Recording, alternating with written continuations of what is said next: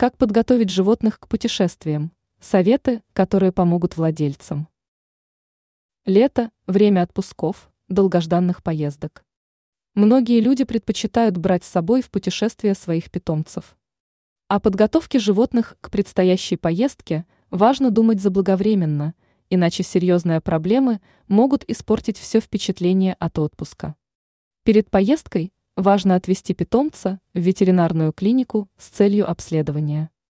Если врач обнаружит заболевание, то вылечить животное нужно до поездки.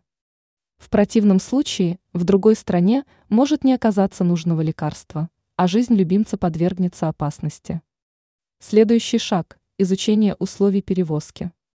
Не во всех авиакомпаниях можно купить отдельное место для питомца.